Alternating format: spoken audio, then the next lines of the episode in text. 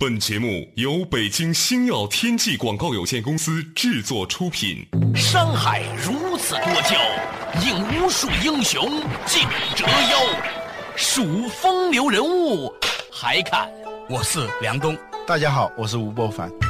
两个男人孕育五年，梁冬、吴伯凡帮你坐着打通经济生活任督二脉，东吴相对论。好戏马上开场。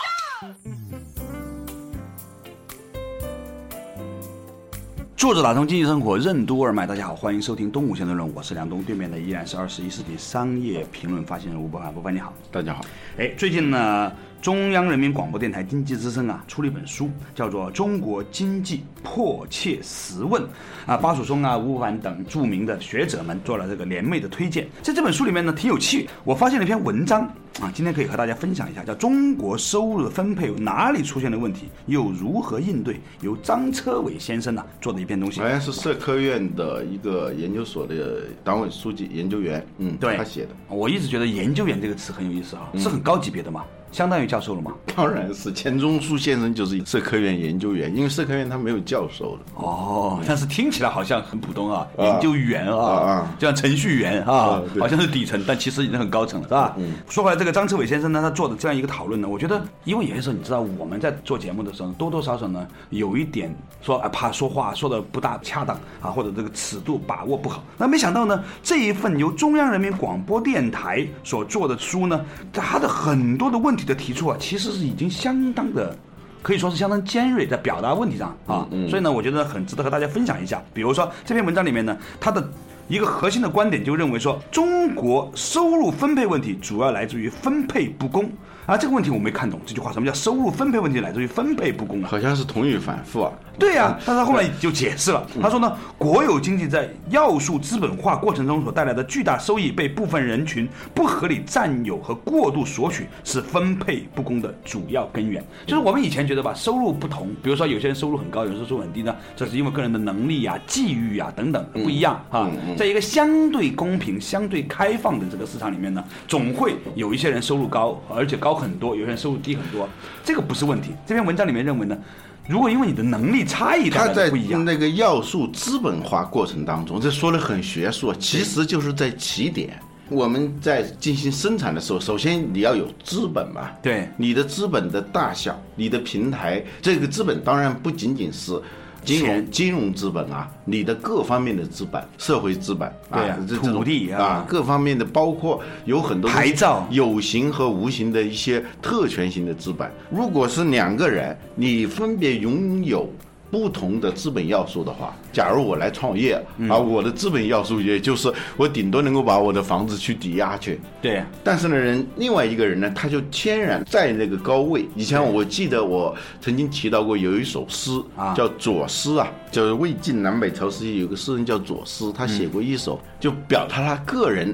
文人知识分子个人的那种心中的郁闷呃，那种郁闷，他就写的是说“郁郁见底松，离离山上苗”，就是这个郁郁葱葱的非常高大的松树，在这个山涧底下长着。嗯，离离山上苗，就山上那种草啊，离离原上草嘛，就那个草长在山顶上，以彼近寸近，高我百尺条，就是以你的实际的身高，你的那个草只有一寸长。嗯。我是有十丈有百尺，但你比我高嘛，嗯，就是说创业输在了起点，就是这在资本要素化过程当中，那后来的那些规则好像都是一样的，但是从一开始你就输在了起点，在以前呢，由于我们整个国家呢不是那么的市场化，所以呢很多事情它呢没有被资本化出来。比如说土地啊，以前呢一大块地其实很值钱，但是呢。大家都这么用，是吧？嗯。再比如说某一些的权利，你就干这个，但人家不让干，是特许经营，诸如此类。再比如说还有一个，我们本身对这个东西刚开始啊也没有太多的概念想象力啊，没有概念。对比如说这一块地，最近微博上在说一个，也许是一个编出来的虚拟的的故事啊，说95有个人年的时候啊，对，九四年的时候 啊把自己的房子二十几万卖掉了。给 给卖了，卖了就拿着这个资本金就出国了，去那打拼，做了各种的地下室，然后辛辛苦苦干了二十年，回中国来挣了一百万美元啊！你想想，当时他出国的时候，要想象他能挣一百万美元的话。他都不大敢想象，是吧？对呀当他回来的时候呢，就看当年他卖出去那个房子挂牌在那儿卖呢，六百九十万，比一百美美金还多。一百多万美金啊！对，所以我们是没有，有时候是没有这个概念的。对我那天我有一个朋友曾经在北京有个四合院，他们要举家八十年代初要迁往香港。嗯，你知道那个院子就是四五间房吧？他们卖了四千多块钱，一间房一千多块钱八十年代，啊，对，然后去了香港。现在四千多万了，绝对最少四千万，我在北京，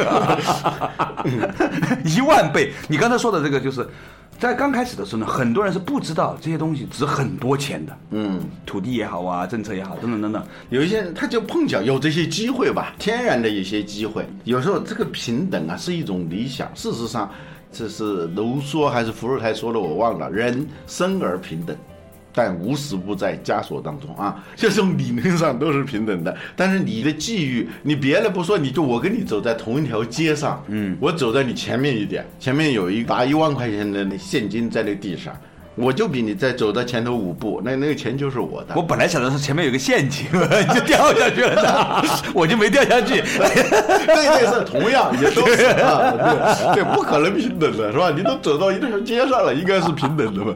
对，所以呢，张车伟先生呢提到啊，就中国现在的问题，就是尤其在收入分配问题上的分配不公啊，主要的原因呢，是因为在刚刚开始要素资本化的过程当中就带来的差别，而这个差别比你想象的要大很多很多倍。呃，有时候就是在起点的时候的差异，到最终你才知道嘛。刚才复述的这个故事里头，已经是说明这一点。就刚开始的那种差异不大的，这个资本它就是我们只有经历了这三十多年，才知道这个资本的力量。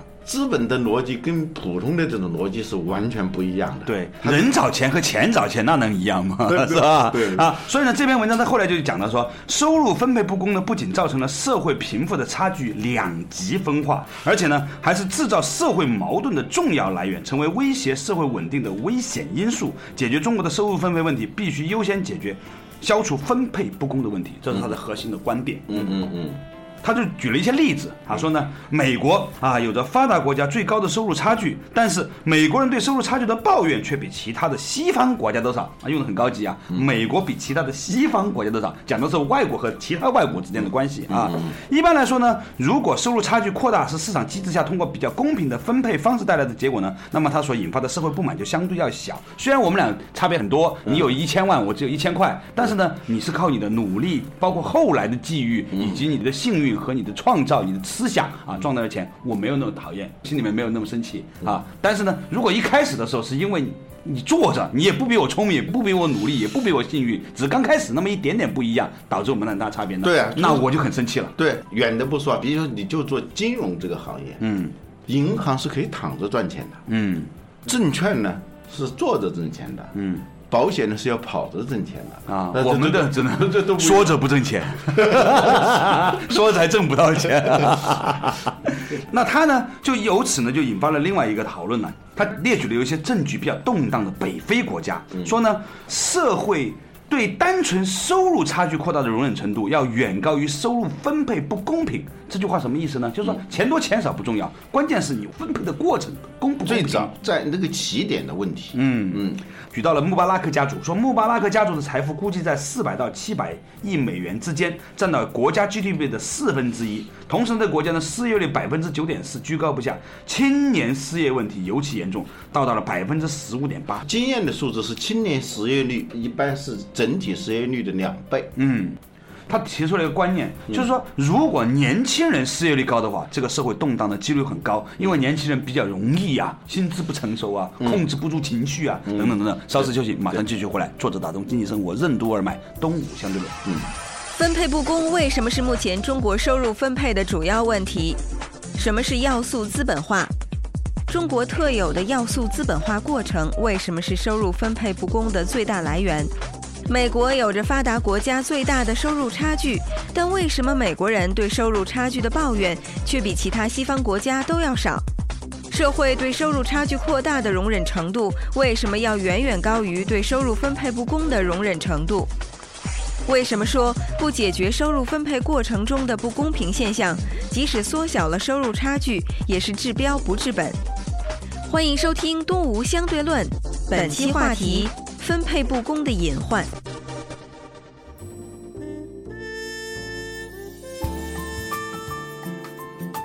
作者打通经济生活任督二脉，大家好，欢迎收听东吴相对论，我是梁东，对面依然是二十一世纪商业评论的吴伯凡，伯凡你好，大家好哎，我们今天提到的话题呢，是来自于中央人民广播电台经济之声出的一本书，叫《中国经济迫切实问》。那在这个里面呢，出现了一篇文章，叫《中国的收入分配哪里出现了问题，又如何应对》，由张车伟先生带来的哈。这篇文章里面呢，就提到一个很严峻的话题，就是说青年的失业率啊，如果比较高，比如超过百分之十到十五的时候呢，这个社会呢就比较容易出现动荡。社会转型期，青年他是最敏感的嘛，嗯，各方面生理上、心理上，他都是比较动荡的。而整个社会的就失业率，你比如说你百分之七的失业率，那青年人的失业率就可能是百分之十四到十五，因为青年他都是干活的，老年人他有的已经退休了，不统计失业率对了，对，那个小孩还没有工作的。中年人怎么都能混到一份工作，呃甭管高低是吧？对对，所以青年失业率它一般是 double 的，平均失业率的两倍，而这个就很要命，你知道吗？今年他的荷尔蒙，他又比那个老的和小的他都要高。我再跟你讲一下那个起点的问题啊。对，比如我是从农村里头来的，比如说现在我的小学同学跟我的收入差距，那肯定是存在的嘛，是吧？啊啊，他们比你高很多吧？因为他们的家里面还有土地。说回来，对不起啊，打断你啊。对对对。假如我比他们高啊，他心里头没有太多的怨恨。嗯，原因是什么呢？因为我们当初都是一起上学，嗯，考在那个起点上，就那个机会他失去了嘛，他没有上大学，后续的这些，我自己的轨迹和他的轨迹肯定是不一样的，他不会恨我的。但是假如当初啊，嗯，呃，有一个规定是只允许我参加高考，他不参加高考，嗯我现在的收入比他的高，嗯，那他肯定会怨我嘛，嗯，这是或者怨社会是吧？嗯。在这个起点上呢，国家和社会是否提供了一个相对公平的机制呢？是带来稳定和相对不那么稳定的一个很重要的一个参数，是吧？然后他这篇文章里面继续在深入探讨这个问题哈。他说呢，公平的说，收入分配不公呢是在任何国家和社会都存在的普遍现象。不过呢，中国目前的收入分配不公现象呢，涉及的范围更广，严重程度更大。我相信呢，就这次开人大会的时候呢，实际上大家也都意识到了，最近的一系列的这种讨论，包括出台的政策，也在倾向于调整这个事情。比如说，房价的这样的一个税的问题，尽管引发了很多讨论，但是你可以看到它背后的动机其实呢是限制那些多房的人，对于首次置业的人他，其实反而鼓励了啊。所以呢，从这个政策的出台来说，你会看到国家其实很重要的一个思考是如何令到这个财富在二次分配的时候可以有一些调整的方法。比如说，在西方社会，它有很好的遗产税的方式。所谓遗产税，就是这个人最后给这个社会纳的税，这个税率啊非常的高。嗯，原因它有几个，既有经济上的考虑，更多的是社会上的考虑，甚至是有文化上的考虑。为什么这么说呢？就是说，如果没有遗产税的话，父亲这一辈挣下的财富，他可以几乎是没有任何。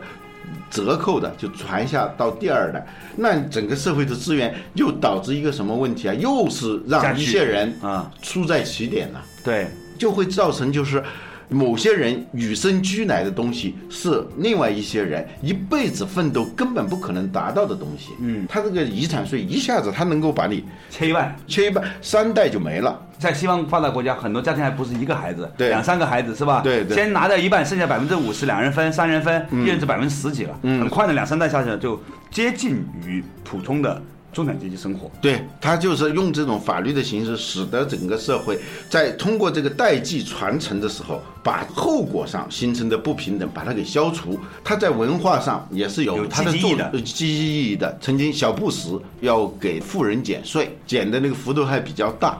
尤其是这个遗产税的问题，嗯，这个幅度减的比较大的时候，你知道，我以前很不喜欢比尔盖茨，但是那个举动啊，让我对他肃然起敬。嗯，他和巴菲特一起，嗯，在《纽约时报》上买那个广告位，整版的广告位，嗯，就是反对这个法案，嗯，说这个政策要是实施的话，将会断送美国的未来。为什么呢？也许就是让这些穷小子再也没有机会了。再也没有机会，这些然后穷小子再没机会，他们家里面也是有别墅的。我们去美国看到很多穷人家庭，那房房子也挺大的，是吧？他发达了没发达，他家里吃汉堡包的啊。嗯，对，一个国家的创业精神没有的话，是这个国家的财富的根本性流失。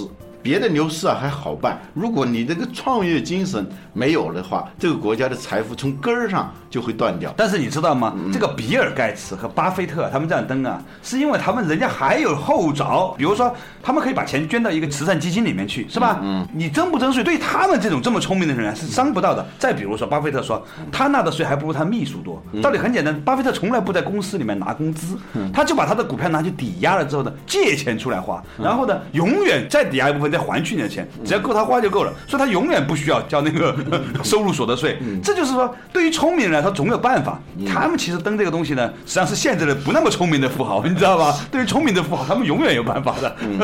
像北欧一些国家，它采取的是累进税制，对，就是你挣的越多，税率越高。对啊，你挣的在一个平均线以下是根本就不征税的。对而且你可以享受大量的各种各样的社会福利，来源就是给富人征更高的税来补贴穷人。但是这个事情呢，我觉得呢也不能一刀切，因为呢北欧那个社会啊，某种程度上来说，有钱人没有钱人，人家那个收入是非常公开、非常透明的。你基于这样的一个前提，你这样做是可以的。在中国，如果你这样把它引入进来的话，只能让那些老老实实挣钱、老老实实的报税的人受到伤害。但是呢，那些真正更有钱的人，他其实有更多的方法。他是这种隐性富豪，嗯，就是说，你看他的工资单上，跟那普通人，就像我跟我的同学，我甚至是我要比他的收入要高，显得高。显得高，但是我的生活水准根本不如他。对呀、我的明面上的收入，我可能是他的三倍、四倍、五倍。对呀、你只是纳税比他多三倍、四倍、五倍而已、啊，甚至更多。对对，但是呢，他的生活水准要比我高就。人家吃饭不花钱，住房不用花钱，是吧？劳保福利不花钱，各种的那个医疗保险不花钱，还有各种他也不知道哪里来的消费卡，他不花钱，是吧？那你怎么跟人家比呢？所以我们只能引入一种精神，而不能照搬把这个手段拿回来。这样的话呢，你打击的只有那些努力的报税的人，是吧？嗯，这是其一。其二呢，我觉得说，除了税收政策之外呢，我最近发现一个很有趣的现象，不是因为这个二套这个房子的问题嘛，很多人都去转移嘛。你看那个房产大厅是吧，几乎乌泱乌泱的，好可怕的样子。我以为是求职的了，一看那个岁数都挺大的啊。，对，但是你有没有想过一个问题？好，这些人呢，就名下好几十套房子是吧？分给表姑表姐啊、爸爸妈妈什么，你分到老人家那个地方，如果以后再搞这个。遗产税的时候呢，你今天躲了初一啊，你躲不过十五，你知道吧？这是一个很有趣的问题。好了，稍事休息，马上继续回来。坐着打通经济生活，任督二脉，东吴相对论。收入分配不公给中国的社会经济发展带来了哪些不良影响？年轻人为什么会对社会转型尤为敏感？不公平的收入分配制度为什么会让一部分人输在起点？美国征收高额的遗产税是出于什么考虑？比尔盖茨和巴菲特为什么会认为大幅降低遗产税将断送美国的未来？为什么说失去创业精神就意味着一个国家财富的根本性流失？中国应该怎样完善对土地、矿产、国有企业、公共产品等国有资产的监管？欢迎继续收听《东吴相对论》，本期话题：分配不公的隐患。坐着打通经济生活，任督二脉。大家好，欢迎继续回来。东吴相对论，我是梁东，对面依然是二十一世纪商业评论发起人吴伯凡。伯凡你好，嗯，哎，中央人民广播电台经济之声所推出的这本书《中国经济迫切十问》里面呢，有篇文章啊，讲到中国的收入分配在哪里出现了问题，又如何应对。他这篇文章里面分析啊，主要的原因是因为一个，比如说土地资本化的过程当中呢，被某一些人过度的占有了资源；还有呢，就是国有企业在资本化受益的过程中，被企业的实际控制人相还有一些矿产资源。对不到一年前吧，爆出了一个新闻，就山西某富豪嘛，啊，在海南嫁女儿，对。那个场面是相当于春晚的场面，嗯，就各路明星啊。啊都去了，直接拍下来第二年播就完了。他就办了一个私家春晚。就是因为它有很多矿嘛，嗯，但这个矿有一个很大的问题，就是凭什么你拿走了？对对，就我们国家这个矿产资源，这个经营权，当初它是一次性啊就交易的，而且这种交易它不是一个充分开放的一个交易。比如说私相授受你，你是个主管部门，我跟你很熟，我们从小穿开裆裤长大的，这个交易过程当中。这个矿的价值的评估，那都是你说了算的嘛。嗯嗯啊，而且呢，你也不一定说是要坑国家。啊，你的认知水平，你以为那就是个小矿？嗯，这几个小矿加起来也没多少钱，最后开出一个价格，我正好我能够买得下来。嗯，但一次性交易后来发现这个矿很大，比较合理的做法是你挖出多少煤，就一吨煤里头你要交多少资源税。对，你不管你是小还是大，如果你挖不出煤来，你就不用交，对吧？但现在是他一次性交易啊买断以后呢，他后来源源不断啊，他就芝麻开门，阿里巴巴一下子。源源不断的很大的好几个矿，它的成本就当初已经付出去了，也是在起点上，一下子造成了一种非常不公平的现象。啊，这也引发了一些问题哈。嗯，他还提出了另外一些可能性，有部分公共产品资本化过程当中呢，被实际控制机构和内部职工得到了超额的收益，公众为此需要承担高额的费用，权益受到了严重的侵害。呃，比如说最近说的很多啊啊，关于油价，可能国家也要出台新的政策啊，比如说这个百分之四，二十二个工作日。合理不合理？现在都在讨论，说不定会有一些更合理的政策出台。嗯，但是呢，这些东西都出来以后，我真担心我们的成本。嗯，我们的成品油的成本还要高于国外的。对呀，因为我们的员工多呀，人多，而且流通环节当中的成本也高。啊，我曾经有一次做一个会啊，搞一个午宴，因为有外国人来参加，请某公司的人，他后来他不来。嗯，午宴之后他来参加那个会了。我说你为什么不来？他说我们食堂的饭好吃，你这饭没我那食堂的饭好吃。嗯，这个我不想来。是言下之意，实际上人家这个食堂是真正高级的五星级酒店的水准。就是啊，我们还费劲巴拉的找了一个南池子的一个什么一个会所，一个会所，人家瞧不上。你想这个成本是要算在里头的。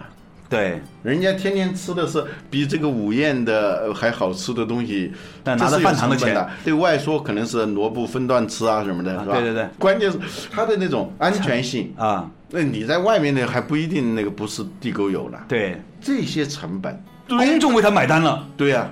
说的就是这个事儿嘛。对，他们还可以悄悄的到五星级豪华酒店买断最好的厨师，然后用最好的肉、最好的油，吃完了之后呢，用大饭堂打一份扣肉两块五的钱给买单。嗯，甚至不买单，是吧？但这些东西最后公众为此买单了之后，他其实提高了整个社会的新一部分的成本，因为没钱的人才在街上买东西吃呢，所以呢，你会花更多的钱买。一个成本，实际上你的收入变低了，对吧？所以在这篇文章里面呢，就提到啊，在整个改革里面呢，尤其是分配改革里面呢，第一要完善土地制度，明晰土地产权，别就闭着眼睛呼噜呼噜的拨给谁拨给谁了。第二呢，要建立更加严格的矿产资源使用制度，尽快开征资源税。就像你刚才说的，每挖一吨几个钱，而不是评估这个地方就是一个小矿，十万块钱买断了，结果呢挖出了一个亿的矿，九千多万都是。他那种方式有点像那个，你知道有那种赌玉赌石啊，赌石头的那些人啊，或者说。是不是值得赌的？根本就是之前可能知道。对，我们且且说他不知道啊。这里头放十块石头，有的有玉，有的没玉，大家出价。如如果一抛开那个石头里头有玉，那你就赚了。嗯，这个程序看起来是公正的，嗯，其实是很不公正的。对呀，啊，应该是有没有？其实之前可以知道的嘛。你事先不知道的话，你可以用政策、一些措施来弥补你的这种知识上的。不足，没开出来不收钱，开出来的按份分。对，没开出来之前，这个资格准入，这是一个成本，对，都要交的。对，这个可能是比较低的，但最重要的是它是公开的，就所有人都有权利来买这十块石头。对，如果抛出来石头里头有玉的话，按照这个玉的价值，我来跟你征收这个资源税。这样就不至于出现这种这个钱多到去办私家春晚的那样一个程度，是吧？对他提到的开出的药方，第三个呢，就是需要完善国有企业经营管理制度，加强监督，提高企业的利润上缴比例。就是很多央企啊，挣了很多钱啊，从民间收了很多钱，但是呢，交给国家的其实很少。对。因为国家拿了钱之后，还扶持一些公共事业啊，还起码还修点路，但是交的很少，而且呢，他们有政策，从银行拿到更便宜的贷款，以及呢，获得更多的财政补贴。嗯，所以呢，最后呢，表面上看，民间好像为这几桶油买了很多的单，但其实从政府的角度上，并没有收到相应的钱。嗯，这是一个很纠结的问题。第四个呢，他说要需要进一步的规范公共产品的资本化运营，对已经收回成本的高速公路、市政交通等企业呢，应该尽快清理整顿，严格监督私人部门进。入公共产品领域，降低公共产品的服务费用。这什么意思呢？就说有些路啊，本来呢国家呢是花了钱你贷款啊，你就把修修完了之后，其实早就收回成本了。这有些人呢睁一只眼闭一只眼，五条了都可以修五条了，他还在收费，还在收费呢。哎而且收费这个钱呢，运营权交给了私营企业对，规定你收二十年，到了第十九年的时候，啊，再续一下。你不你卖出去。你你你把这个经营权那一卖出去，又是二十年 又是二十，那个买的人也不亏啊但谁亏了呢？我们都很清楚嘛，是吧？对，国家其实也没拿到钱，这是相当不合理的。嗯，而且呢，肉都烂在锅里，就算这些人用各种方法弄到钱之后呢，他国内花了也算拉动内需了，是吧？对现在最讨厌的是这些人都移民去了，拿去给美国人用，给加拿大人用，是吧？我觉得这才是最糟糕的事情。有些时候你想想看，如果这个地球上只有一个中国，是吧？就算分分不公，他总要得花吧？对他花的还是要分配出来的，是吧？巴黎奢侈品的那个长队啊，主要以我们同胞为主的那个长队香榭，里大道 这个梁文道说他自己有一次退税的经历，啊，当然他是调侃的说法，以自己作为一个中国人，他觉得自己很不合格，是啊为什么呢？因为他在退税的那个队伍里头啊，他退啊一算来算去，也就是。几百欧元退回来的税百分之十七嘛，不错了。我们也出国一般也就这个水平，能够退个一百180欧元 对对对，他就听见旁边的说，我那个前几天那个单子呢，就那个十七万的那个单子在哪儿啊？当场吐血。作为一个不合格的中国人，觉得很自卑。